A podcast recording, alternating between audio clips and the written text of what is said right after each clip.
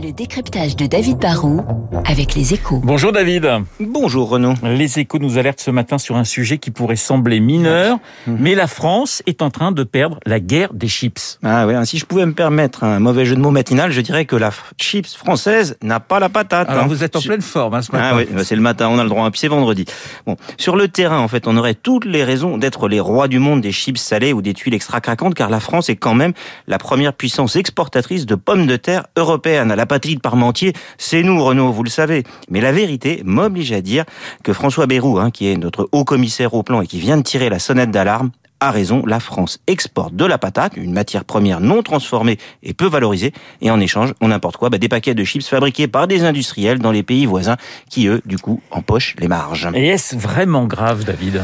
Non, parce qu'en termes économiques, notre balance commerciale sur le front des chips n'est déficitaire que de 120 millions d'euros. C'est pas une catastrophe économique, mais oui, c'est quand même grave, docteur Blanc, parce que ça dit quelque chose sur la faiblesse de l'industrie française. hein. On a la matière première, on a des industriels, hein, comme le géant Vico, ou bien de, plus petits acteurs comme le breton Altoa, qui produit euh, les Bretz. On a une demande, et on n'arrive pas à produire assez. C'est quand même le symbole du manque de compétitivité de notre outil industriel. On devrait, nous, récolter des pommes de terre et les exporter dans toute l'Europe. Et c'est l'inverse en grande partie aussi parce que 30% de la consommation, ce sont des marques distributeurs qui cherchent des petits prix et donc des producteurs compétitifs. Mais en même temps, le marché des chips ne doit pas être gigantesque. hein. Non, c'est vrai, hein, ça pèse que 500 à 600 millions d'euros de, de chiffre d'affaires par an, mais c'est quand même le troisième segment d'un marché stratégique, celui de l'apéro, hein, derrière les cahuètes, euh, les graines et les snacks.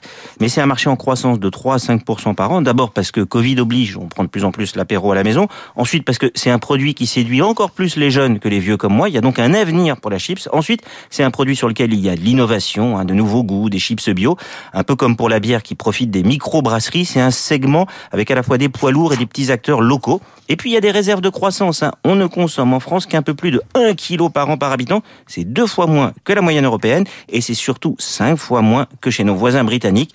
Mais c'est vrai que chez eux, le fish and chips, c'est un peu le summum culinaire. Les pauvres, euh, effectivement, ils n'ont pas de chance. Et je retiendrai donc que la chips française n'a pas la patate. Cette grande phrase signée David Je vous souhaite un excellent Bon week-end. week-end. Dans quelques secondes, le journal de 8 heures. Je vous rappelle mon invité, le président des labs, Bernard Sananet.